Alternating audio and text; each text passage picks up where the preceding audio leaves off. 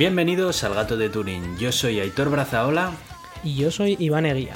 Estás escuchando el episodio 165. Muy buenas, Iván. ¿Cómo va todo? Muy buenas, pues, pues bien, va bien, eh, haciendo ya vida prevacacional porque me quedan cinco días de trabajo. He trabajado todo el fin de, o sea que en realidad llevo ahora dos semanas seguidas trabajando sin parar. Muy bien. Pero, pero me va a venir muy bien, os voy a poder visitar en la Euskal este fin de y, y nada, y voy a, voy a estar ahí de, de vacaciones tocándome las narices prácticamente un mes entero. Qué maravilla. ¿Hace cuánto tiempo que no pisas la Euskal tú? Uf, a ver, eh, yo pisé la Euskal en 2017, por. Fíjate. No, dieci- no, 2016, por última vez. Se han pasado unos Sí, sí, añitos, han ¿eh? pasado ya años y es lo que tiene vivir en el extranjero, que complica las cosas bastante, lo de los timings y tal. Lo habrás echado de menos, ¿no? ¿O qué? ¿O no? Sí, sí, sí, no, no, se echa, se echa de menos. Es una experiencia chula, eh, bueno, se juega, te diviertes mucho, no estás pendiente de muchas cosas de la vida durante ese tiempo, que, que viene bien. Es un- una desconexión total y es algo que se agradece, la verdad. Ese ambientillo nerd que se respira, ¿eh? Entre tanto modder, entre tanto tecnología, informática, no sé. es, es lo que me Muy gusta a mí loco. Pero bueno. Pues qué guay, qué guay, tío. Tengo ganas de que, de que andéis por aquí. Así, así, bueno, pues nos vemos y yo que sé, aprovechamos a dar una vueltilla por ahí lo que sea. Vale, em, yo quería comentarte que em, he estado viendo el primer episodio de La Fundación, de em, la serie Fundación, ¿De en la nueva Apple TV temporada Plus, de, de la, de la nueva temporada, sí. Que ya te conté en la temporada anterior que me gustaba mucho la saga y eso, y que me estaba gustando mucho el trabajo que estaba haciendo Apple TV Plus con esta serie. Y la verdad es que me parece que es muy, muy tocho, ¿eh? O sea, tiene unos valores de producción esta serie que el primer episodio de la segunda temporada mm, los demuestra. Y la verdad es que si, si te gusta la ciencia ficción, me parece que esto es eh, ciencia ficción hard, o sea, de la buena. O sea, Me, me gustó la primera temporada, es decir, ¿eh? y, y es verdad que cuesta un poquito quizás al principio cogerle, bueno, como con todas las series al final. Todas las series buenas, dos ¿verdad? capítulos, Que, sí. que requieren un poco de ti. ah, Tienes, tienes un. Cuestan un poco, pero una vez que estás dentro te das cuenta de que ha merecido la pena, ¿verdad? Sí, sí, sí, sí. Y, y bueno, habla de, de un mundo bastante chulo, bastante interesante, en el que pasan cosas también curiosas. Yo recomiendo a la gente que le gusten temas del espacio o que haya leído la- las novelas originales o que, bueno, que en general le, le gusten este tipo de series, las recomiendo, les recomiendo que, que las sigan. Pues está muy guay esta temporada, ya te digo. Te recomiendo que le eches un, un ojo cuando puedas, porque ya te digo, contenido de calidad para ver, que no suele ser habitual, por desgracia.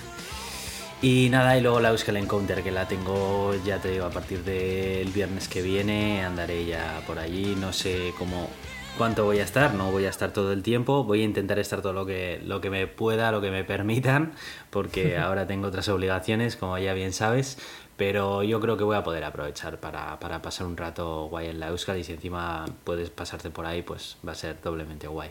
Así que... Y tenemos sí, que ver la peli de Oppenheimer, ¿eh? Ah, Esta- sí, es verdad, es verdad Estas que- semanitas hay que verla. Sí, sí, sí. Oye, he estado viendo vídeos acerca de, de lo que, pues eso, de la película y tal, y, y la verdad es que tiene pinta de que... Tiene una pinta, madre Buah, mía. Brutal, brutal. A ver, que además a mí me gusta, me gusta mucho el director, ¿eh? pero es que he visto, bueno, primero he visto el tráiler, que me ha parecido espectacular, ¿no? Sí. Para una, para una serie que dices, a ver, Robert Oppenheimer, o sea, yo conozco un poco su vida muy, muy así por encima, y tampoco se me ocurriría que pudieras hacer una peli súper espectacular, porque, a ver, sí que es verdad que participó en algunas cosas bueno, que es podrían que llegar a ser espectaculares. apasionante, ¿eh? Es Sí, sí, sí, la historia es interesante, desde luego. Sí, sí, y, y bueno, tiene, tiene muy buena pinta, desde luego. Además, he oído que, eh, que tiene, tiene un final estilo origen. Y digo, pero ¿cómo puedes hacer un final estilo origen en una peli que, es de, que está basada en algo de hace como 80 años, ¿no?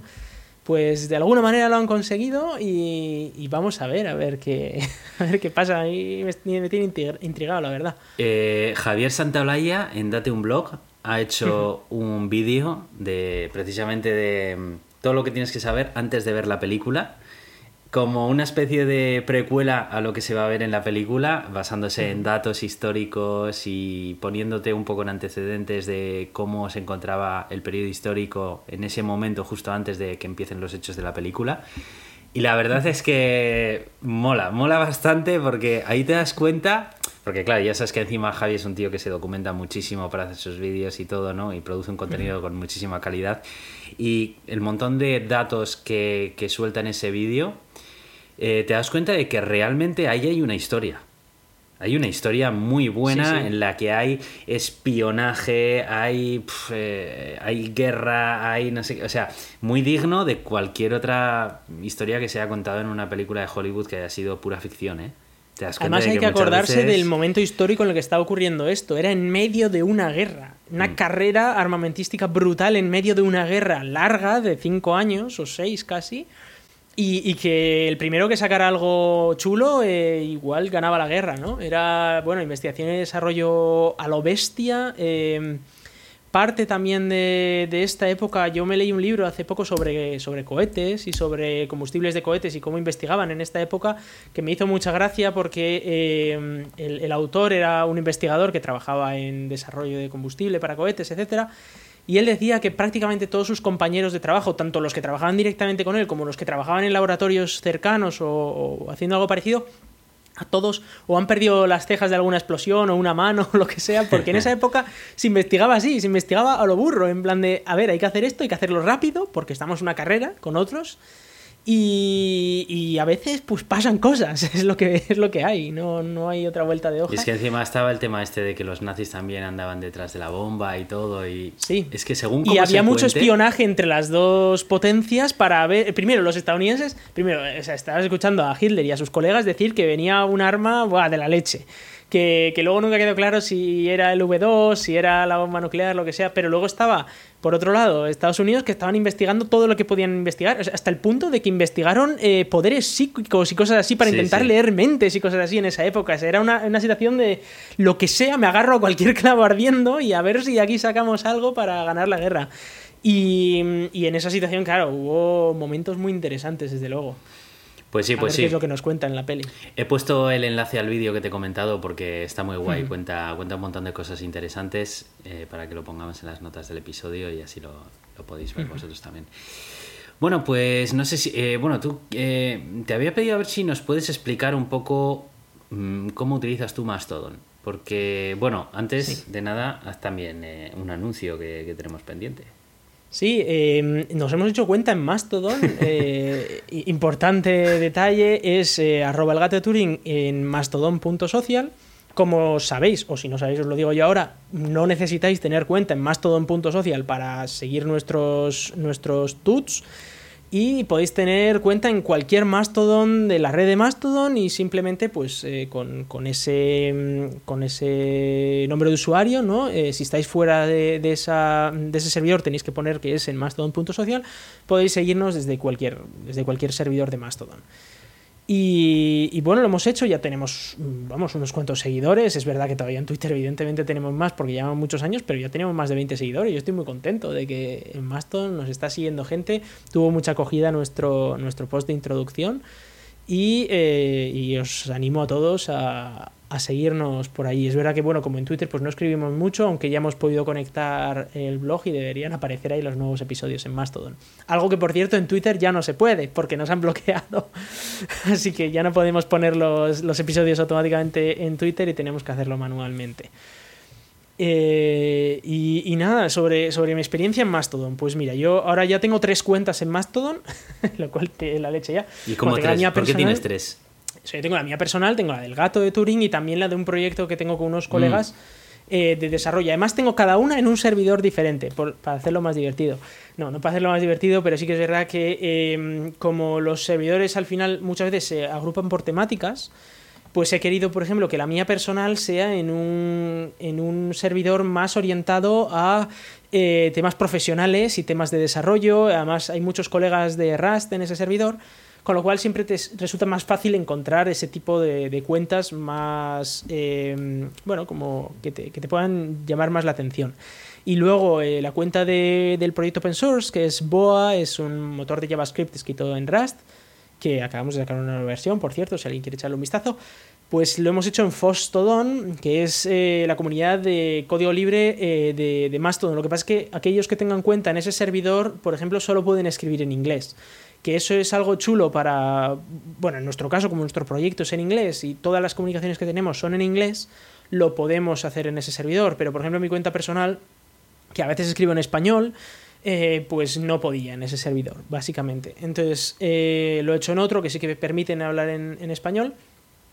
Y, y, luego, por supuesto, está el Mastodon.social, que es así como muy genérico, en el que permiten un poco lo que tú quieras siempre y cuando no, no seas hiriente con nadie y, y, estas cosas. Pero hay veces que las propias comunidades de Mastodon tienen sus propias reglas.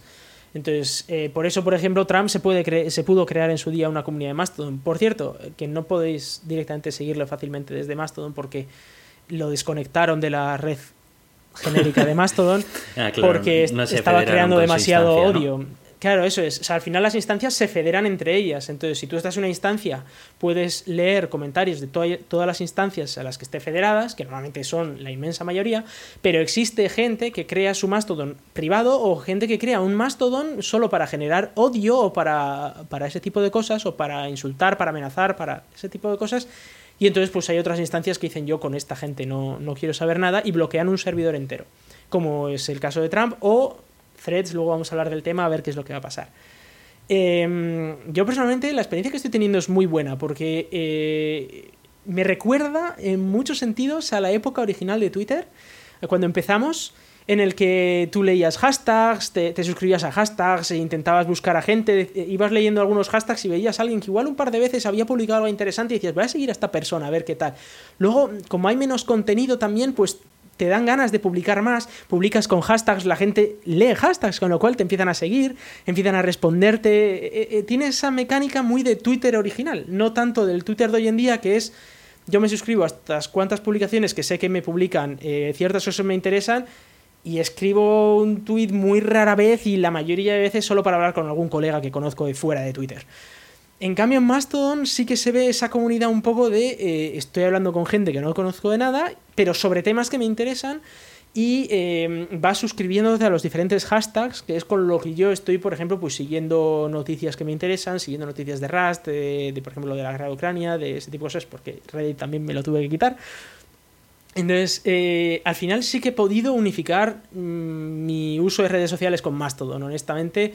Eh, quizás la experiencia no es 100% la que tenía antes y es verdad que falta gente conocida. Eh, lo mismo que yo en Twitter puedo seguir a gente que conozco y en la época de mi infancia, casi casi cuando yo usaba Facebook, pues ahí sí que tenía a gente que conocía. Eh, en Mastodon no tanto, pero en Mastodon sí que puedo eh, seguir temas concretos y personas sobre temas concretos que me interesan, ¿no? Lo, lo, hablábamos eh, hace poco eh, de, del tema de las kipas, por ejemplo, en, en, en, Apple, ¿no? que, que, las lleva sobre todo eh, Ricky Mondelo. Uh. Pues tiene cuenta en Mastodon y, se le puede seguir y publica muchas cosas que no publica en Twitter además. Eh, no sé, está, está como bastante eh, completo y muchos de los, muchas de las personas y tal eh, que yo seguía antes en Twitter las he podido seguir en, en Mastodon. Incluso cosas muy, muy genéricas. Ahora, por ejemplo, a cuenta de la campaña electoral en España, casi todos los partidos, sobre todo más los de izquierdas, pero muchos partidos se han hecho cuenta en Mastodon ahora. Uh -huh. Eh, leer tweets ya de campaña como leías en Twitter, la publicidad esta que te metían. En Mastodon no hay publicidad, evidentemente, pero, eh, por ejemplo, si estás en un servidor de habla hispana, sí que es más fácil que te aparezcan tweets de, eh, o tuts de, de, esta, de, de partidos políticos españoles, por ejemplo o si estás en un servidor de, de Rust o de, de eh, software libre, pues te aparecen más tuts de, de temas de software libre. En, en, lo que es el feed genérico que les llega a todo el mundo. Luego siempre puedes tener tu feed personal, que es cuando ya sigues a tus hashtags y a tus y a tus seguidores. ¿Y tú en cuál estás en tu cuenta personal? ¿Sigues estando en mstn.social o te has cambiado a otro? No, me he cambiado a Hackyderm que de hecho se dice Pachyderm, pero se escribe Hackyderm. ¿Por qué te has cambiado? Eh, me he cambiado eh, porque, porque eh, Hackyderm me gustaba como comunidad, porque es una comunidad centrada en eh, profesionales de desarrollo de software, de, bueno, de tecnología en general. Y, y además tiene me, me, gustaba que había como mucha mucho focus en, en, temas de Rust había muchos colegas de Rust que estaban allí en Hackyderm y que y con los que podías interactuar de manera muy, muy sencilla Eh, había otros en Fostodon también, porque evidentemente muchos de habla inglesa van directamente a Fostodon, pero Hackiden permitía eh, hablar en español, hablar en alemán, hablar en francés. Yo alguna vez incluso he llegado a escribir en francés.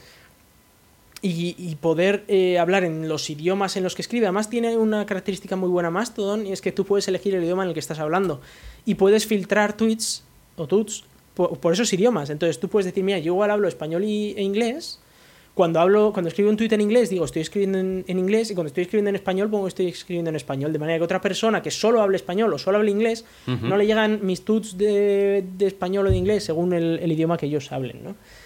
Em, en este caso, eh, además, eh, al ser más especializado, me gustaba, estuve leyendo ¿no? todas sus normativas y tal, me gustaba el método que tenían pues, para crear cuentas eh, de organizaciones, cómo, cómo, decidían si te abrían una cuenta o no, eh, qué tipo de normas tenían para desarrollo de software, para eh, hablar sobre software, hablar sobre tal. Por ejemplo, los requisitos de entrada requerían que tú fueras un profesional de, la tecnología. no cualquier persona no se puede registrar sin más. Bueno, se puede registrar, pero luego en algún momento les van a decir, oye, tú no pareces una persona de. ¿Y cómo verificaron que tú trabajas en tecnología? Eh, yo les pasé mi link de GitHub, por ejemplo, al, acceder y ah. bueno, sí que lo verificaron, tal, vieron que, que, sí, que era tal.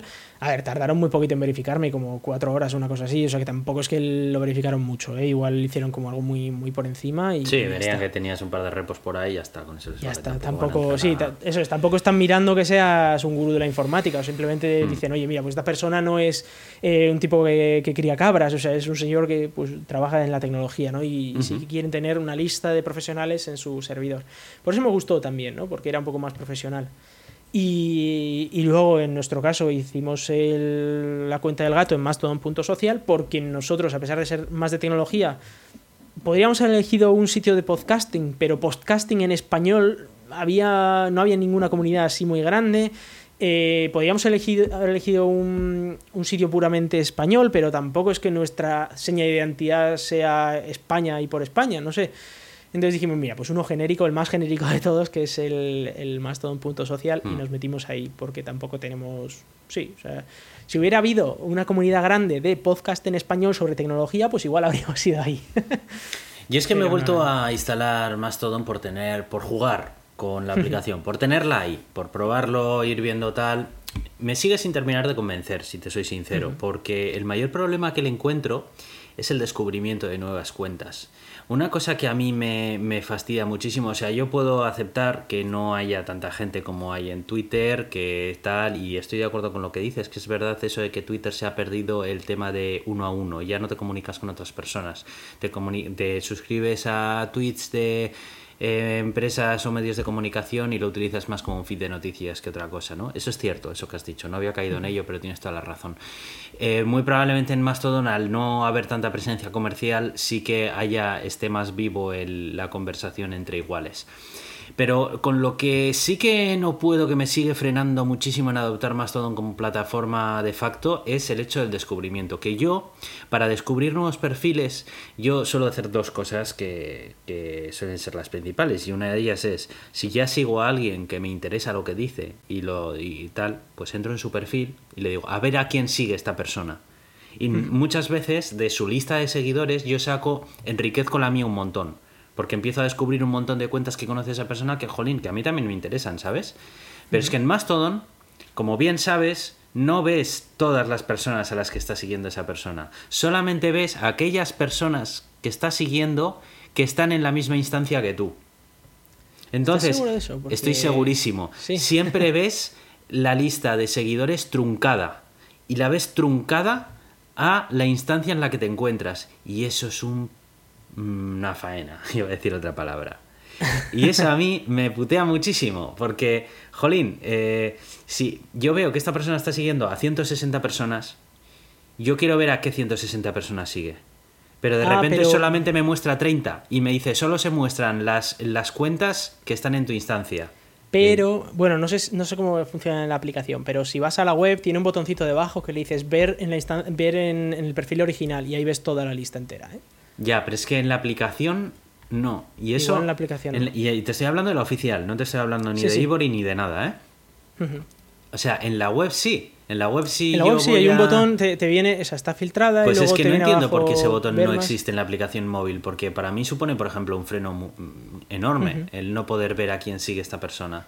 Sí, porque además, es lo que decía yo antes, tú sigues a gente en muchísimos sitios diferentes. Entonces, eh, claro, no tiene mucho sentido filtrar los seguidores por. la- Claro, es que yo, por ejemplo, acabo de entrar en el perfil de una persona a la que sigo, que me dice que sigue a 136 personas. Entro y me pone 36. Y yo, pero a ver, he visto que ponía Sí. 136. ¿Por qué 36? Pues no. Sí, efectivamente, acabo de mirar y en la aplicación no, no o, o luego me pongo a buscar y mm, yo no me sé el nombre de usuario de alguien a quien busco, pero sí que sé cómo se llama y sé qué nombre tiene en redes. Bueno, pues si cuando lo voy a buscar en la búsqueda y filtro por gente, esa persona no está en mi misma instancia, no me la encuentra. Entonces me tengo que, pues estoy forzado a buscar por otro medio ajeno a Mastodon cuál es su nombre de usuario arroba nombre de instancia para poder introducirlo manualmente sin equivocarme y seguirle. Sí. Eso está tiene- mal. En ese sentido, ese es, ese es complicado de arreglar. Porque, Claro, es que el de- eh, el- al final tú estás en una instancia y en esa instancia es verdad que no estás limitado eh, en cuanto a quién seguir, pero a gente que no sigues, encontrarles es o bien porque alguien te ha hecho un boost de su tweet, te ha hecho un retweet, digamos, ¿no? Y te llega a ti, o eh, porque estás siguiendo un hashtag, ¿no? Y en un hashtag sí que viene gente. O si no, tienes que navegar un poco y investigar. Claro, pero navegar fuera de Mastodon. Porque A no- veces sí. por- no, a veces sí, es la única manera. Porque yo no te hablo de alguien que esté en tu misma instancia. Si está en tu misma instancia es cuestión de practicar con la búsqueda y encontrar la combinación perfecta. Será mejor, peor, pero bueno, eso es otro tema. Pero yo te digo, yo quiero buscar, por ejemplo, yo qué sé, a una personalidad random, ¿no? Y no está en Mastodon.social, está en otra cosa.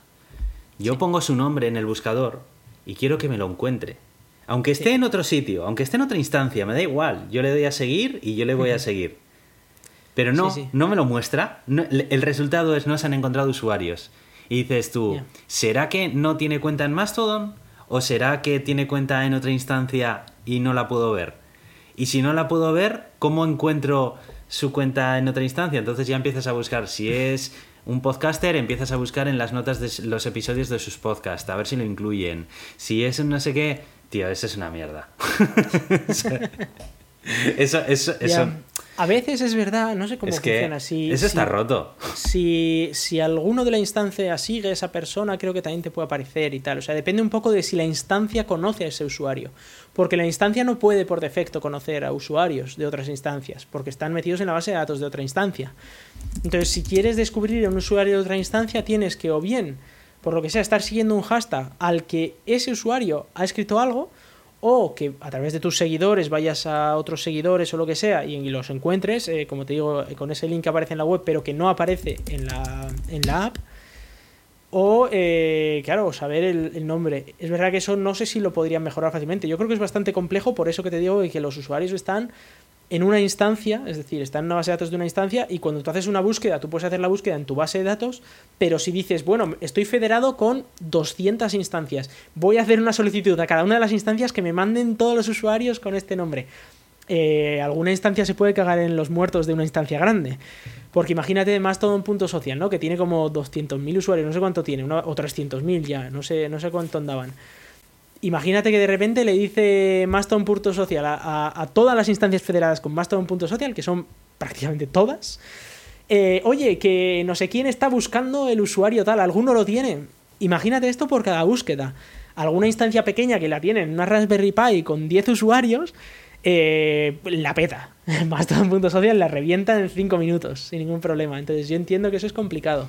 Ya, bueno, pero no sé, algo tiene que o- algo se tiene que poder hacer. O sea, no tengo yo la respuesta, pero tampoco Ya, tengo ya. por qué tenerla yo. Yo, yo. yo te planteo el problema, ¿sabes? O sea, que Sí, es un sí. problema que en el mundo de las redes sociales está resuelto desde Mm. hace tiempo. Y eh, el tema, por ejemplo, sí, eh, dices, entraba en el eh, entraba en el perfil de Daniel Marín. Porque, mira, una de las cosas que te quería preguntar era a ver qué cuentas tú relacionadas con las noticias del, del mundo espacial tienes, porque es una de las cosas que yo echan falta en Mastodon, que, jolín, en Twitter es el único sitio donde encuentro noticias eh, relacionadas con el mundo del espacio. En Mastodon me cuesta muchísimo encontrarlo. Y está Daniel Marín, que es toda una referencia. Digo, jolín, voy a ver a, quién persona, a qué personas sigue Daniel Marín, porque estoy Y seguro Daniel de que Marín no lo usa mucho. Bueno, pero Entro en su perfil. Vale, la primera en la frente. He entrado en la web, yo no sabía lo que me acabas de decir, he entrado en la web. Sí. Y veo que está en otra instancia y que si quiero ver toda la lista completa de los que sigue, tengo que ir a su instancia, ¿vale? Voy a ver el perfil en su instancia. El caso es que cuando lo abro, claro, yo no tengo cuenta en esta instancia. Entonces, no tengo el botón seguir a la derecha de cada una de las personas que él sigue. Tendría que registrarme en esta instancia para poder No, hacerlo. no, no, no. O sea, puedes copiar el esto Ah, en tu no, instancia. claro, y- podría copiar sí. el arroba patatín patatán, llevármelo a otra tab en la que tengo mi log con mi instancia y irle uno a uno y no sé cuál es la Sí. solución, pero esto no puede ser así, tío, esto es un problema, es que Tendrán que mejorarlo, desde luego, sí, sí. Este- estas son las cosas a mí que me frenan tanto. El, el tema de esto es como, jolín, es que si hay poco contenido y encima tengo esta fricción, ¿sabes? A la hora de descubrir nuevo contenido, puedo asumir que la, la- la plataforma no me lo va a tirar a la cara, como Twitter u otras alternativas. Pero coño, que es que si lo intento buscar yo, que encima se ha sido difícil, es como, no sé, sin más, que no... no... Sí. Vale, vale, bueno, pues eh, nada, no, no quiero entretenerme mucho más en esto porque todavía no hemos empezado a hablar ni de las noticias, así que bueno, simplemente eso. Nada, Pero bueno, que si quieres cuentas, eh, astrodon.social es una buena instancia para cuentas es, es de, lo que de tema viendo, que es del en la que está espacio. Daniel Marín. Sí. Y luego, si no, pues tienes a Katie Mac, por ejemplo, Astro Katie, que tiene eh, su cuenta en Mastodon.social, eh, Daniel Marín, por supuesto. Yo sigo también, eh, espera que estoy mirando aquí, a quienes sigo. A ver, que tenía aquí el nombre de Juan Carlos Muñoz, por ejemplo, que es AstroJCM en Mastodon.online. Y hasta ahí. Ya luego algún hashtag recomiendo. Bueno, pues nada. Eh, menciona si quieres los métodos de contacto y empezamos a hablar de las noticias. Sí, pues eh, podéis escribirnos en Twitter en arroba el gato de Turing, que aunque no nos dejen publicar automáticamente, pues todavía seguimos publicando manualmente. Y también eh, en el gato de Turing en mastodon.social. Además podéis escribirnos un email a contacto arroba elgatodeturing.com y tenemos página en Facebook que es facebook.com barra el gato de Turing. Además, eh, tenemos a Euskadi Digital que nos hostea nuestros, nuestros audios y nos patrocina. Nos podéis escuchar en los podcasters habituales como Podhero, Evox, Apple Podcast, Google Podcast, Spotify, Amazon Music y un montón más que beben de estas fuentes. Además salimos en la radio Euskadi Digital los martes a las 7 de la tarde y pertenecemos a la comunidad de ciencia creativa Escenio, que pertenece a la Cátedra de Futuro Científica de la UPV. Yo soy Aitor, arroba cronosnhz en Twitter. Y yo soy Iván, arroba racican en hackederm.io. Vamos con las noticias. Bueno, las noticias de este episodio van a estar fuertemente marcadas por eh, Twitter, eh, threads y, todo lo que está, está ocurriendo últimamente, ¿no? Y es que quería empezar el episodio mencionando un episodio demencial que se ha dado recientemente entre Elon Musk y Mark Zuckerberg, que es que vaya tela, macho. Y es que cuando leí la noticia la quise comentar contigo y por eso te la envié por mensajes. Bueno, el titular reza: Elon Musk propone a Mark Zuckerberg un, un, concurso de medirse los penes. La rivalidad entre Elon Musk y Mark Zuckerberg continúa creciendo. La última propuesta del CEO de SpaceX es un concurso para comparar el tamaño de sus penes, un giro extraño en la trama. A ver, esto va. No me parece extraño, ¿eh? Pero... Esto, esto empieza con eh, Elon rajando en Twitter acerca de que si Mark Zuckerberg es un idiota, haciendo bromas eh, con rimas absurdas de Mark con otras palabras malsonantes en inglés y demás. Y eh, bueno, pues eh, llega un momento en el que Elon ya, ebrio de, de, su locura y de su grandilocuencia, coge y dice pues que, que, propone pues esto, ¿no? Lo que, lo, que, lo que he leído antes, no lo voy a volver a leer porque la verdad es que da vergüenza ajena. Y esto, la verdad es que llega un momento en el que... Ah, bueno, sí, claro, se me había olvidado mencionar incluso que le había retado a un combate, un mano a mano, eh, que, que, que, quería enfrentarse con él físicamente en una pelea para ver quién de los dos vencía. Y Mark Zuckerberg le contestó diciendo que, que sí, que, que, él aceptaba el reto y no sé qué. Bueno, eh, yo creo que Mark Zuckerberg se estaba riendo de él en la cara. Pero luego, sí, pero es que además Elon Musk está, está entrenándose. ¿no? Ha, estado Para... entre, está, ha estado entrenándose con Lex Friedman y pa parece ser que Mark Zuckerberg que también eh, controla de artes marciales. Entonces, uno ya cuando empiezan estos dos, este tipo de magnates a decir este tipo de cosas, ya llega un momento en el que si llevas muchos años hablando de tecnología, ya no sabes hasta qué punto esto es una coña o realmente estos son capaces de coger y juntarse en un ring y darse de palos. Porque vamos, no han sido pocos los medios que han dicho que sería el concurso más televisado y, con más visitas de todo Internet. Vamos, que rompen Internet esta gente. O sea, como esta gente se junta en una habitación a darse de palos, rompen Internet, así te lo digo. O sea, Pero tendría que ser un combate a muerte, porque así por lo menos perdemos a uno de los dos. Madre mía. O sea, a ver, eh, ¿qué pasa con Elon, tío? ¿Se le ha ido ya del todo la chota? O sea, ¿en qué momento Elon ha, dejado de ser ese genio loco que sí, que bueno, de vez en cuando tiene esta idea de olla y jiji, jaja, qué guay, a este tío está hundiendo una plataforma de redes sociales que, bueno, pues que, tenía su tracción, eh, llega un punto en el que ya dice este tipo de cosas que dices, pero de verdad, tío, o sea, mm, ¿qué, ha pasado? Pero, pero la, pregunta tuya a mí me gustaría responderla con otra pregunta y es, eh, ¿en qué momento un niño se considera adulto? Y, es, un poco eso, ¿no? En el caso de Elon Musk es al revés, ¿no? Pero eh, esa es un poco esa idea. ¿En qué momento? No hay un momento en el que digas, aquí se volvió loco. No. O sea, Elon Musk siempre ha tenido una pequeña semilla de locura en sí, en su interior, que le ha ayudado muchísimo a ser uno de los grandes innovadores de, los últimos 20 años. De, pensar un poco fuera de, la caja, como se suele decir en inglés, y de crear cosas que parecían imposibles o que nadie había pensado en ellas antes y por eso ha conseguido muchísimos seguidores y muchísima influencia porque mucha gente confía en él. Además es una máquina de crear dinero brutal. Eh, si, si siempre se ha dicho, y es totalmente cierto, que el dinero acerca dinero, esta persona es de las más ricas del mundo, con lo que acerca una cantidad de dinero inimaginable. Es una persona que vive eh, sin ni siquiera gastar de su dinero, porque todo se lo dan, ¿no? Entonces, em, en ese momento en el que tienes primero una cantidad de aduladores inimaginablemente grande. Encima se ha quitado de medio a muchísima gente que, está en su contra, porque nos ha echado de Twitter y de este tipo de cosas. Y, mm, ha llegado un momento, además él tiene esta, mm, esta parte suya que es el divertirse y el, hacer cosas que son eh, pues totalmente poco correctas o bueno, pues un poco esa idea de yo digo lo que me da la gana y como además nadie me va a decir que no lo haga y bueno, los que digan me da igual porque no me afecta en absoluto, pues tiene esa capacidad de, eh, decir pues, lo que le da la gana y a veces de manera jocosa, divertida, bromas, pero que eh, tiene, tiene la parte de que este tiene mucho dinero, mucho dinero para gastar y que puede hacer cosas que son una tontería. Es decir, cuando, cuando el tío cogió, estaba en medio de un atasco y dijo, joder, ¿qué mierda es esto un atasco? Me voy a poner una tuneladora y voy a hacer un túnel.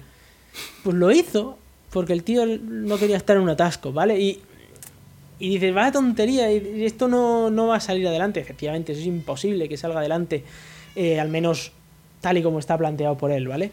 Pero... Eh, eh, tiene ese tipo de cosas que tienen los ricos muchas veces, de que ellos ven un problema suyo, personal, que por supuesto a veces afecta a más gente, pero muchas veces solo les afecta a ellos y lo quieren solucionar pues porque ellos tienen esa capacidad y porque cada palabra que sale de su boca hay quien lo interpreta como un mensaje de Dios.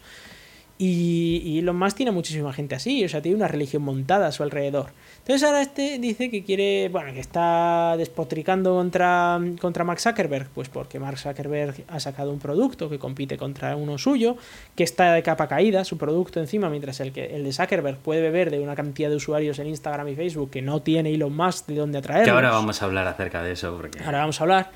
Eh, Zuckerberg tiene la capacidad eh, de fuerza de cargarse a Twitter, cosa que él no puede hacer con Facebook ni de palo, vamos, ni de mm. broma puede cargar. Sí, sí, no, está, eh, claramente está en una posición de desventaja. Está en una posición de desventaja brutal. O sea que en lugar de actuar de una manera más inteligente y más adulta, es que lees este tipo de cosas que sinceramente. Elon Musk nunca ha actuado de una manera adulta. Elon Musk a mí siempre me ha parecido un niño con dinero desde que empezó, ¿eh? Desde que empezó él siempre, a ver, es una persona que ya nació en una familia súper rica, que él siempre dice, no, yo me hice a mí mismo y soy uno de estos. No, él nació en una familia súper rica que le, como todos los ricos, todos han nacido en familias súper ricas, eh, obviamente ahora se han hecho muchísimo más ricos, ¿vale? Y han tenido esa parte de, innovación, de suerte y de ayuda que no han tenido otros.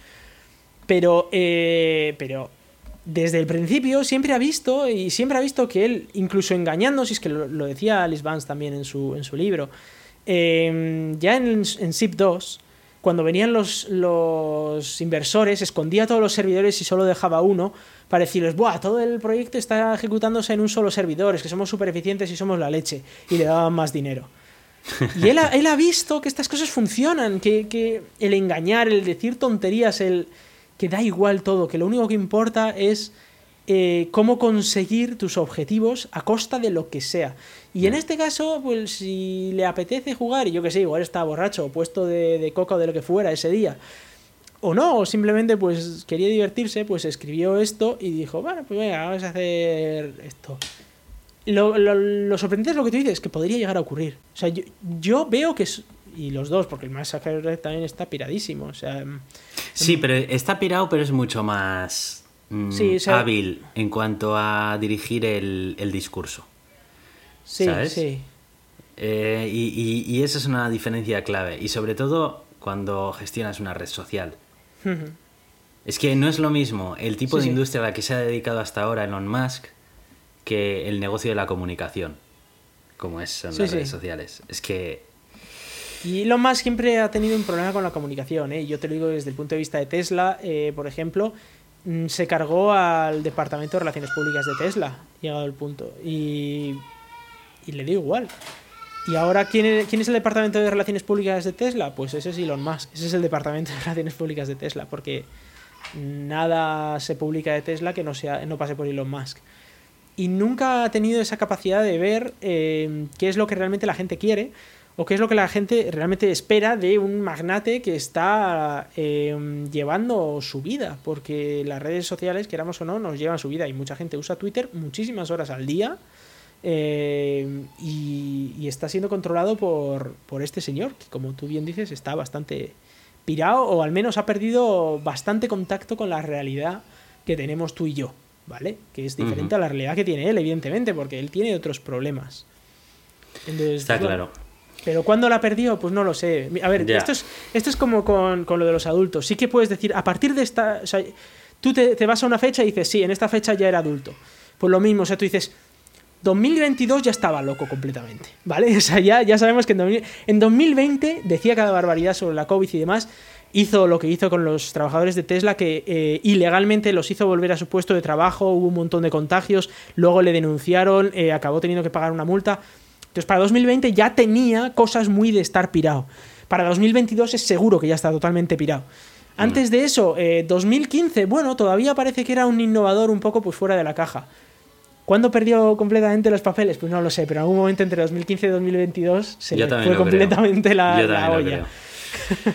En fin, bueno, eh, lo siguiente de lo que queríamos hablar es de Threads, de la nueva red social eh, de la mano de Meta, la, la empresa de Mark Zuckerberg, que eh, bebe directamente de la base de usuarios de Instagram, como tú bien has dicho, y viene a ser pues un clon de Twitter que actualmente le faltan muchas funciones, pero no te preocupes que las irá consiguiendo. O sea, porque si hay una cosa que sabe hacer bien Meta es avanzar despacio pero con paso firme. Y es una pisonadora que te acaba pasando por Y usa encima. una tecnología sí brutal, sí. ¿eh? Y, Usa una encima una tecnología brutal por detrás y todo. Entonces, em, bueno, poco hay que contar, eh, simplemente es eso, una nueva red social. Quiere hacer el, el concepto de Fediverso. Bueno, a ver, en realidad no quiere hacerlo. Lo que pasa es que, bueno, pues eh, quiere ser compatible con esta nueva mm, este nuevo concepto de red social en el que se pueden federar eh, los diferentes silos de información, lo cual me parece hábil por su parte. Pero Te tengo que decir no- una cosa, no lo ni quiere siquiera, hacer. ni o siquiera sea, lo quiere hacer, desde simplemente le está vista de- obligando la Unión Europea. Sí. También te digo, ¿eh? También le puede estar obligando la Unión Europea, pero me da la sensación de que si fuera por él, él solamente haría una instancia única y sería para él. Lo que pasa es que yo creo que quiere preparar los mimbres de una implementación tecnológica por si en un futuro sí que surge algún rival eh, realmente importante que la diferencia tecnológica con él sea eso, que se pueda federar. Y si ya tiene preparada la tecnología para que toda su red social ya es automáticamente compatible con ello, no quiere privarse de ello, porque en el momento en el que lo tienes ya montado, es muy fácil controlarlo, pero si no lo tienes, no lo tienes. ¿Sabes? Entonces, yo creo que yo creo que lo han planteado de esa manera. A mí me parece que este, esta red social es la única que a día de hoy tiene la capacidad de plantarle cara a Twitter.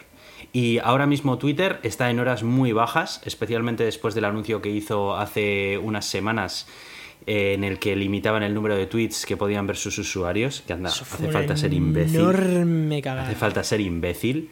Y en esa misma semana, Meta le dio al botón de sacar esta versión de la red social cuando Sin claramente publicidad, ojo. cuando claramente estaba a medias. O sea, está a medias porque para empezar no tiene prácticamente cliente web, no tiene publicidad, no tiene un montón de funciones básicas, incluso los carruseles de imágenes por lo que he leído deben de funcionar mal, no sé qué. O sea, claramente es un producto alfa, pero que el propio Elon Musk ha provocado que lo sacaran. O sea, ha sido el propio Elon Musk con sus decisiones imbéciles a la, gestionando Twitter el que ha provocado que Mark le dé al botón de sacar ya. Ahora es el momento. Y es verdad, y es que en dos días creo que esta red social había alcanzado una masa crítica de mil millones de usuarios. No, mil, no, me lo estoy inventando, pero bueno, No, más millones de 50 millones, usuarios. creo, sí. 50 millones de usuarios. Vamos, lo que no ha conseguido todo el Fediverso de Mastodon. No, pero es más, este no hay ninguna aplicación de la historia de la humanidad que ha conseguido tan rápido 50 millones O de sea, usuarios. y encima de Lo la han mano de conseguido- un montón de influencers y un montón de Claro. gente tal. Y esto es lo que mueve en una red social usuarios de verdad. Y si Elon no es capaz de darse cuenta de que aquí tiene un grandísimo competidor y un grandísimo problema, y esto, lo único que le mantenía a Twitter siendo Twitter es que no había otro Twitter. Y ahora sí que lo hay. Ahora Sí, es, sí. se llama Threads. Independientemente de cómo te caiga Mark Zuckerberg, claramente este es un producto que sí que le puede plantar cara a, a Twitter. Y a día de hoy no está en la Unión Europea, porque claramente infringe la, la- la ley de protección de datos. Bueno, todos conocemos la aspiradora de datos que es Meta, ¿no? Sí, sí. Y tiene una serie de limitaciones para algunas personas como yo que no utilizan Instagram y no tenemos cuenta en Instagram. Y es que para empezar, el- eh, el- la cuenta va ligada a tu perfil de Instagram.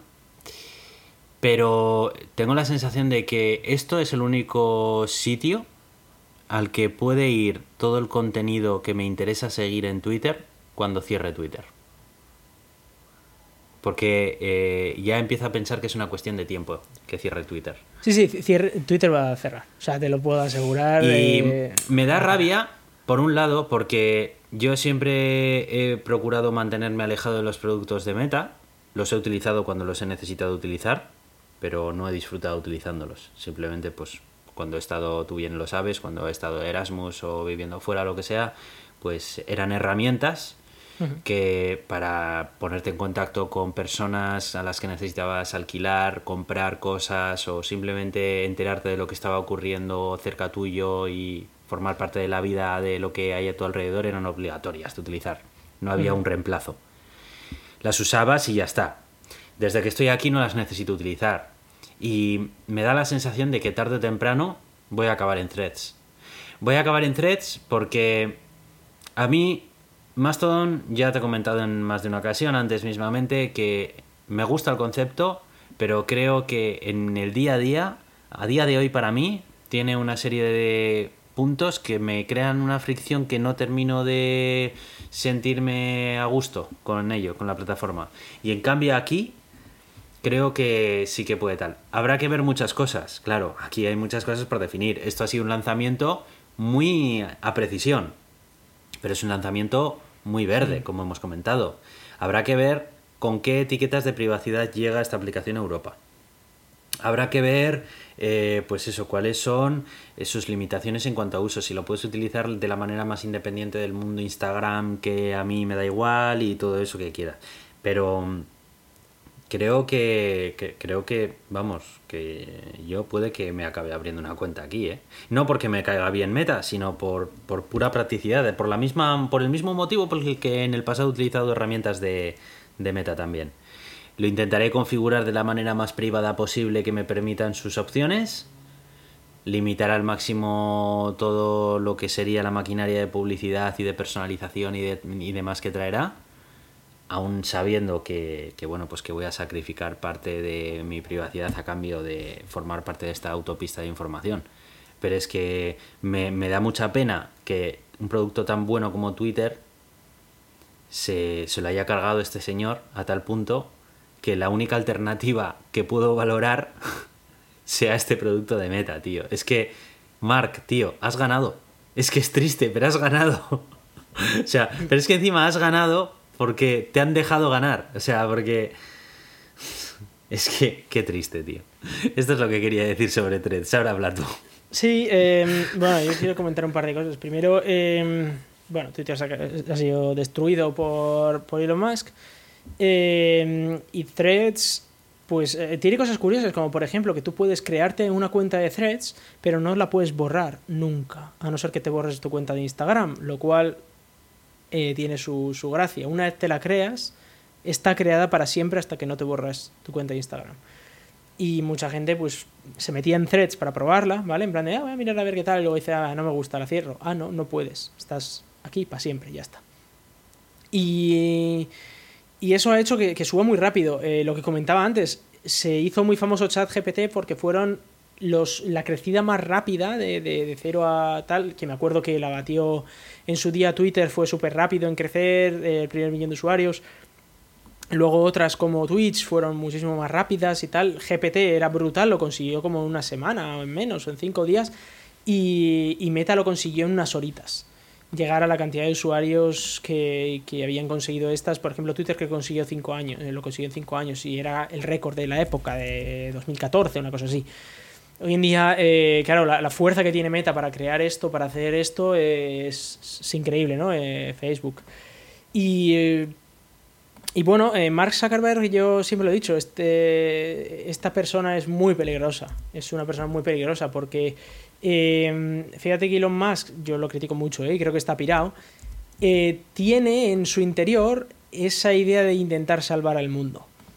¿Vale? Lo está, cada vez lo hace peor y cada vez le, le sale peor lo de salvar al mundo pero tiene como esa, idea de vamos a intentar salvar al mundo, mientras que Zuckerberg solo quiere salvarse a sí mismo y esa es la sensación que me ha dado a mí desde el inicio, de, desde que le conozco y desde la creación de Facebook. Siempre ha sido una persona muy peligrosa, pero muy peligrosa para, para la humanidad.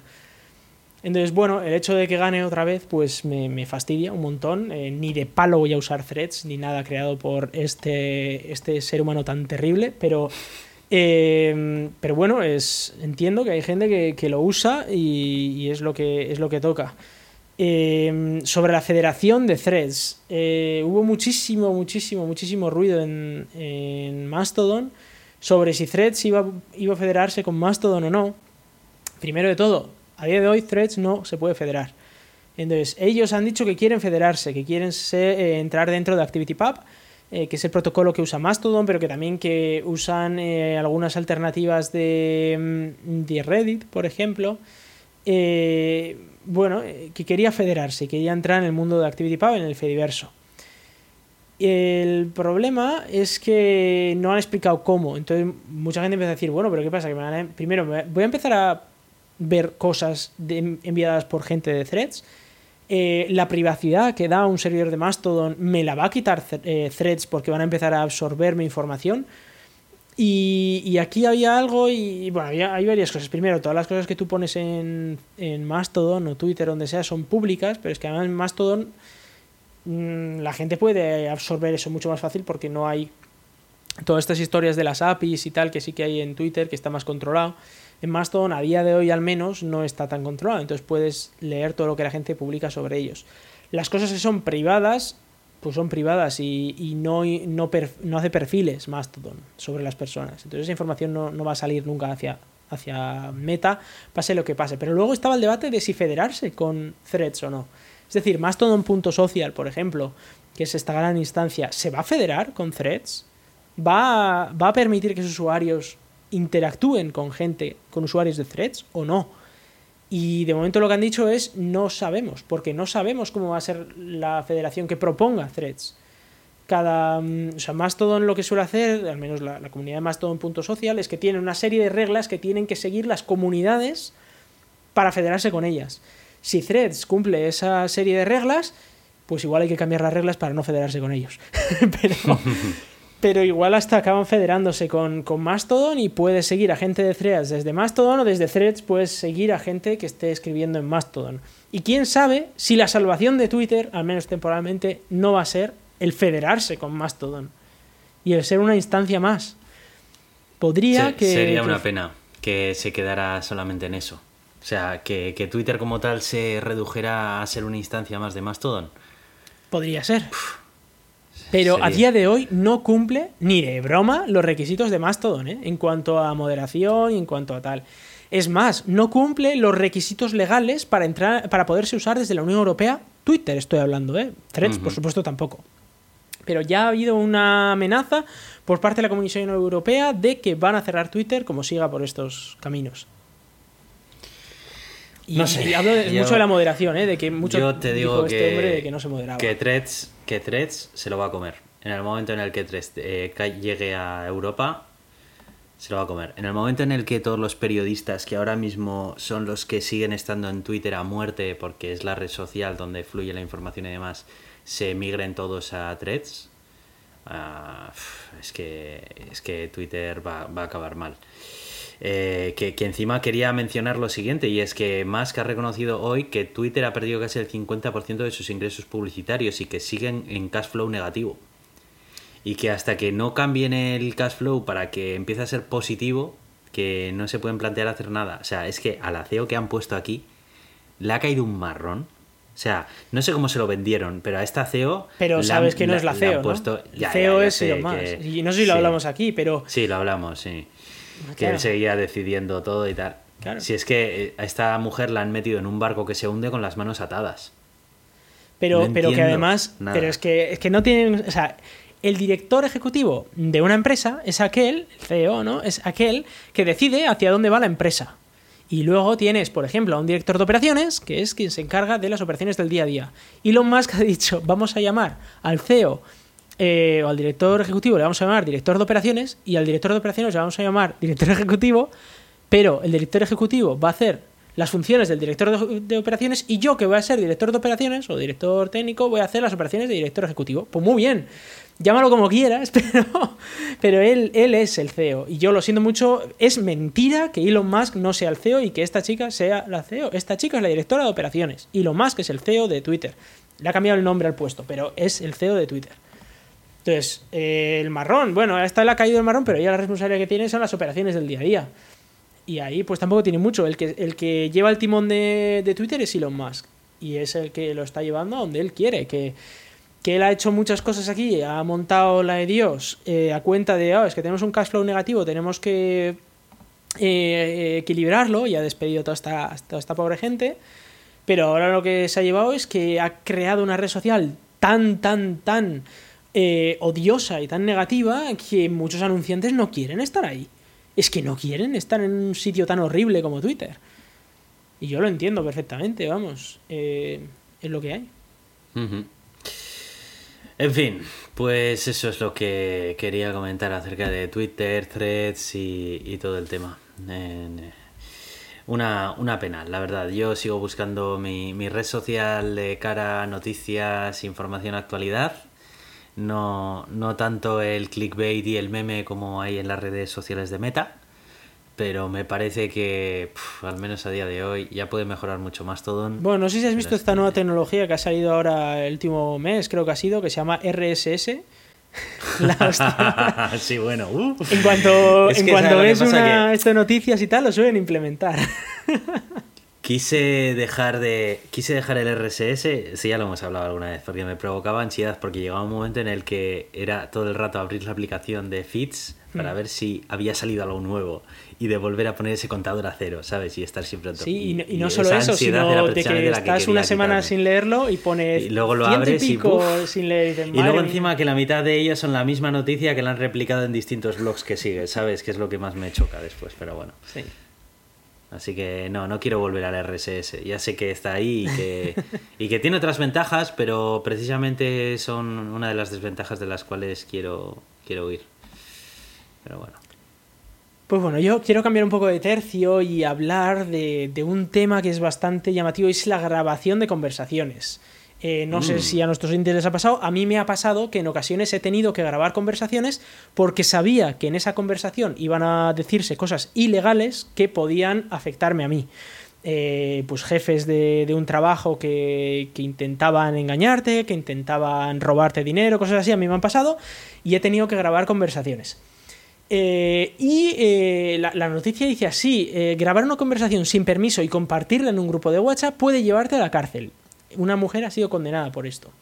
Y esto es muy relevante porque eh, lo de grabar conversaciones depende mucho de dónde estés y de la legislación que se te aplique en el lugar en el que estés. Por ejemplo, yo que ahora vivo en Suiza no puedo grabar conversaciones.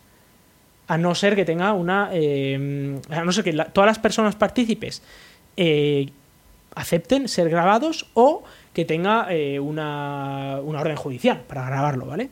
Pero eso tampoco es aquí, eh, tampoco. En o sea, España en, en se Europa puede- sí, tienes en- que notificar a todas las personas No, que están. no. ¿Cómo que no? En España puedes eh, grabar una conversación siempre y cuando una de las personas pertenecientes a esa conversación acepte la grabación. Si eres Pero tú no partícipe, sí, sí, puede ser tú. Esa es la gracia. Que puedes grabar tu conversación. Sí, ¿Estás sí, esto te lo. de eso? Sí, sí, estoy seguro porque esto está comprobado con abogado. O sea, te, te lo aseguro que esto. Vale, sé. vale.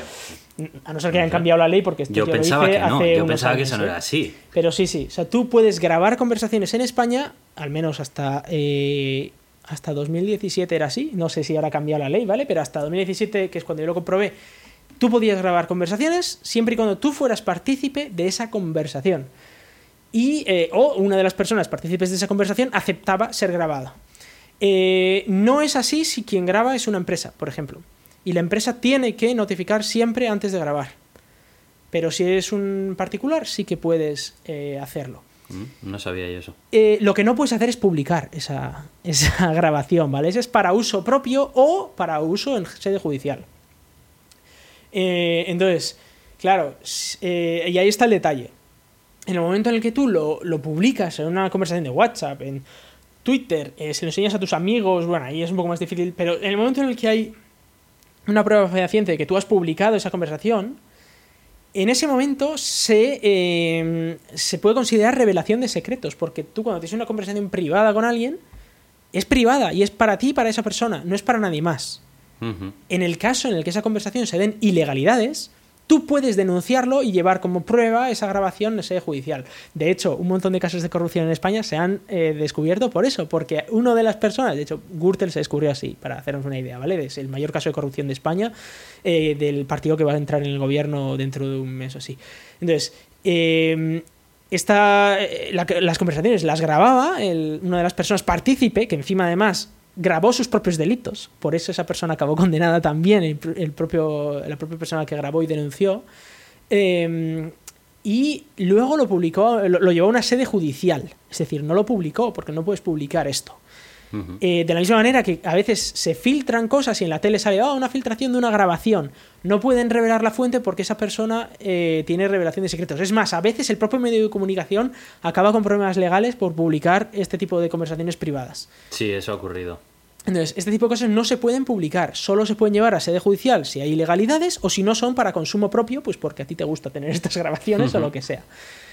Entonces, eh, se puede grabar pero no publicar y ojo, cuidado, eh, porque si lo publicáis podéis acabar en la cárcel. Esto es revelación de secretos y depende de, eh, de qué, puede atentar contra la intimidad, contra la... eh, bueno, pues una, puede ser calumnias, pueden ser un montón de cosas contra ciertas personas que participen en esa llamada y no hayan consentido ser grabadas.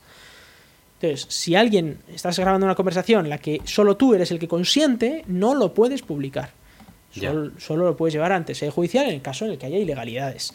Y siempre eh, pregunta a tu abogado, porque todas estas cosas son entre comillas, y como digo, yo solo me sé cómo era la normativa allá por el año 2017, cuando a mí me tocó grabar conversaciones, pero después pues no, no he tenido que, que grabar y no, no, los, no sé si ha cambiado esta legislación, pero es relevante por si alguien está en esa situación en la que, por ejemplo, está siendo partícipe de conversaciones abusivas, de conversaciones en las que se están cometiendo ilegalidades y quiere hacer algo al respecto, quiere denunciarlo, por ejemplo, pues que sepáis que muy probablemente podéis hacerlo, pero sin publicar esto.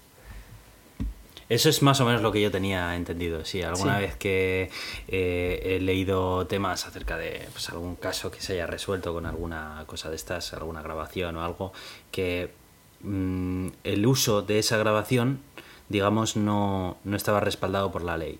por decirlo de algún modo. Entonces puede que sí que puedas grabar, pero si no hay una ilegalidad, pues no, no puedes. Claro, es que encima la, la, la ley de protección de datos en Europa es muy heavy, ¿no? Y precisamente Este, por, eso me extrañaba que este tipo de casos se pudieran dar, pero claro, existe ese matiz que acabas de Existe ese matiz, que, o sea, tú lo puedes grabar para consumo propio y si luego casualidad, o no tan casualidad, porque ya sabes lo que va a ocurrir en la conversación, ocurre que se mm. confiesan ilegalidades, aún así puede que un juez lo rechace. Puede que lo rechace un juez porque todo está muy entrecomillado de, bueno, tú sí, tú lo has grabado, pero tienes que demostrar que lo has grabado en esa conversación, que la otra persona es quien tú dices que es. Y en muchos casos el juez dice, es que yo no puedo demostrar que la otra persona en la conversación sea la persona que tú dices. Y sí, parece que están hablando de una ilegalidad, pero tampoco tienes pruebas de que esa ilegalidad se haya llegado a cometer, por ejemplo. Es decir, vale, sí, esta persona está confesando, según tú, y en una grabación, que está cometiendo una ilegalidad. Ya, pero... Ya, yo puedo decir que he matado a 300 personas, pero... Ya, bueno, pero no, con eso no me pueden condenar, ¿vale? Me tengo que demostrarlo. O tiene que haber más pruebas. Entonces, pues a veces no es útil, a veces sí es útil, pero bueno. Pero también os podéis un poco... Eh, hay, gente, de hecho se dice muy famoso un policía, ¿no? Eh, ahora el comisario Villarejo este, que grababa todas sus conversaciones. él las grababa todas, por defecto, él siempre iba con la grabadora y grababa todas las conversaciones que tenía con todas las personas de su entorno. Y pues, luego se filtraron, nadie sabe cómo, pero alguien las filtró. pero a lo que me refiero que, que, bueno, que oye, podéis grabar todas las conversaciones yendo por la calle, grabar todas las conversaciones con todos vuestros amigos, pero luego solo las podéis usar en vuestras tardes si queréis poneros en vez de un podcast, pues las conversaciones que habéis tenido durante el día. es un poco raro, pero... Es un poco raro, pero puede ocurrir. Y, bueno, esto eh, me ha llamado la atención, creo que tú lo has revisado un poco, es que eh, en España hay elecciones este domingo, elecciones generales, eh, aquí en medio del veranito, en la playita, mientras os tomáis vuestra caipiriña, pues tendréis que saliros un ratito si no habéis votado por correo para votar, porque yo recomiendo a todo el mundo que vote. y si no, que se callen después, porque no, no, no se puede protestar sobre algo sobre lo que no se ha participado. Y eh, tenéis una herramienta de inteligencia artificial que lo que os hace es resumir los programas electorales porque anda que no son largos. Sí. Madre mía, los programas electorales. Eh, sí. mira, mismamente el del PSOE son doscientos y pico páginas de PDF. Sí, sí. Yo entiendo que lo han intentado hacer de la manera más fácil posible. Tío, doscientas y pico páginas de PDF. O sea, sí. tienes que estar muy comprometido con eh, el voto para leértelas todas. Ojo, que deberíamos hacerlo. Sí. Pero bueno. Yo, tengo la mala costumbre de leerme los programas, excepto los de la extrema derecha, pero me suelo leer los, los programas. Y, y, es verdad, a ver, en parte yo lo entiendo, ¿eh? porque cuando llega el político al gobierno, ¿vale? Y siempre le acusan de que no cumple su programa electoral. No, tienen que hacerlo. Eso y luego viene el, político y te dice, no, si he cumplido el 90% de las propuestas. Y tú miras de las 200 páginas de PDF y todas estas tonterías las ha cumplido. La, mítica normativa de eh, vamos a eh, cumplir no sé qué decreto que nos ha dicho Europa. Vamos a hacer no sé qué. Eh, vamos a crear una comisión de, 500 euros al mes para, para poner a un tío para mirar la violencia machista. Vale, entonces las cumplen. Pero las gordas, ¿vale? Las que todo el mundo les vota por ellos, esas a veces no las cumplen tanto, ¿vale? O las cumplen de aquella manera un poco de como les sale. Que también es verdad que si no tiene mayoría absoluta, cada uno pues las cumple como buenamente pueda, ¿no? Pero, pero es, es, verdad que una utilidad puede ser que te resuman ese programa electoral al menos los puntos más importantes de cada programa para saber comparar programas electorales. Está súper bien, la verdad. Yo lo he utilizado esta misma tarde. A ver, no deja de ser al final una implementación de ChatGPT a la que ya le han subido todos los programas electorales de todos los partidos y tiene una interfaz web muy sencilla en la que tú puedes seleccionar los partidos políticos de los cuales quieres que te haga las comparaciones de las preguntas que tú le vayas haciendo. Entonces tú le puedes hacer una selección de máximo cuatro partidos políticos y tú le puedes, por ejemplo, preguntar, a ver, eh, explícame acerca de políticas laborales. Y él te va diciendo, pues el PP dice que tal, que tal, cual, no sé qué. Y el PSOE dice esto otro. Y en cambio Vox está diciendo esto, pero no sé qué. Y te lo explica, pues bueno, pues ya sabéis todos los que habéis utilizado ChatGPT de una manera como muy fácil y muy asimilada de todo. La verdad es que me parece una aplicación de eh, los chatbots eh, muy, muy original, muy útil y, Jolín, eh, me parece que este tipo de casos de uso son los que hacen que una herramienta como esta se dé a valer y se demuestre que realmente no son fuegos artificiales, sino que, tiene una utilidad práctica en el día a día y que puede convertirse en una herramienta cada vez más mm, usada por todos en un montón de ámbitos diferentes, no solamente en el de la programación en el de la generación de textos. Pues sí, no sé, la, verdad es que es un tema muy interesante porque eh, también ayuda a comprender, porque a ver, eh, la campaña electoral es una locura, todas las campañas electorales son una locura, eh, se escuchan de todo, ataques, se escuchan mentiras, se escuchan, se escuchan muchas cosas.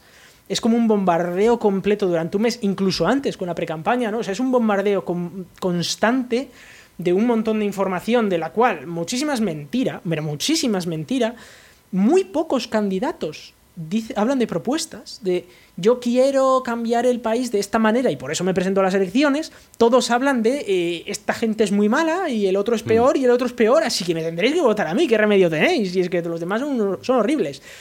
Y, em, y en cambio aquí son propuestas, todos los partidos políticos tienen propuestas, por suerte, ¿vale? O sea, eh, incluso los más, los más horribles partidos tienen propuestas. Y así, pues podéis enteraros, primero, eh, también por qué se ponen de acuerdo algunos partidos, ¿vale? Eh, ¿Por qué tiene sentido? Eh, se está hablando mucho, por ejemplo, en España, ¿no? De ese, PP con Vox o PSOE con Sumar, y de, otros apoyos que tienen cada uno de ellos, ¿no? De, dentro, del, dentro del Congreso.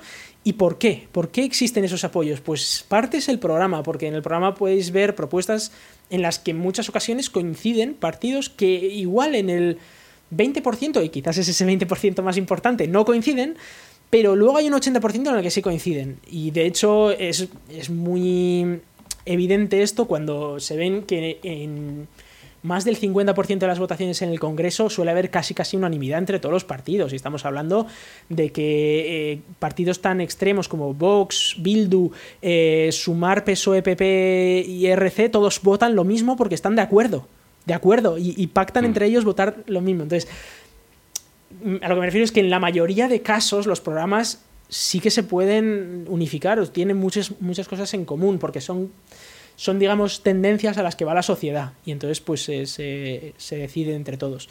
Y luego hay otras en las que ni de palo se ponen de acuerdo, o, a veces que dices, es que tienen casi casi lo mismo, ¿cómo se pueden no poner de acuerdo? ¿no? Y a veces es donde se ven pues personalismos y cosas así. Entonces es muy interesante, yo lo recomiendo mucho eh, antes de votar Lamentablemente, pues yo estando en Suiza ya tuve que votar hace ya unos días, pero, eh, pero aquellos que todavía no hayan votado y que quizás estén planteando si votar a uno o a otro, pues las propuestas a veces es mejor caldo donde ver lo que estás votando que en la cantidad de mierda que nos están echando por la tele y los medios de comunicación, porque es muy difícil saberlo. Pues sí, la verdad, eh, yo también he votado por correo y así ya tengo libre ese día, pero, pero bueno, este tipo de herramientas son útiles, echadles un ojo, puede que, puede que os faciliten el, entender un poco qué ofrecen unos y otros y bueno, pues siempre está bien también ver a ver cómo se, cómo se puede utilizar la inteligencia artificial para este tipo de usos. Bueno, pues eh, nada más, vamos a irlo cerrando por aquí. Eh, creo que ha sido un episodio un poco eh, ligero, episodio preverano. Bueno, ¿qué digo yo de preverano? Si estamos ya metidos en el verano hasta la médula, yo también.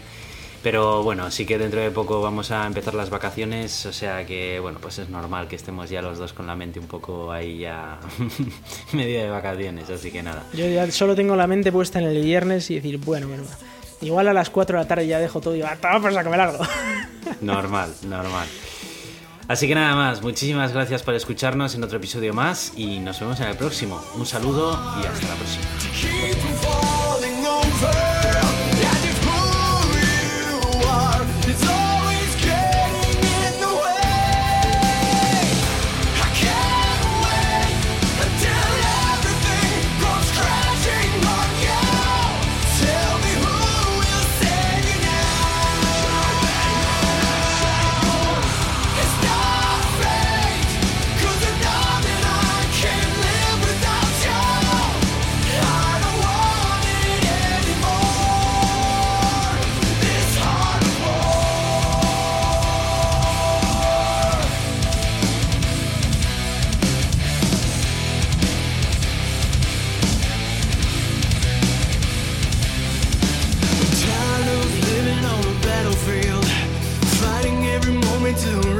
it all.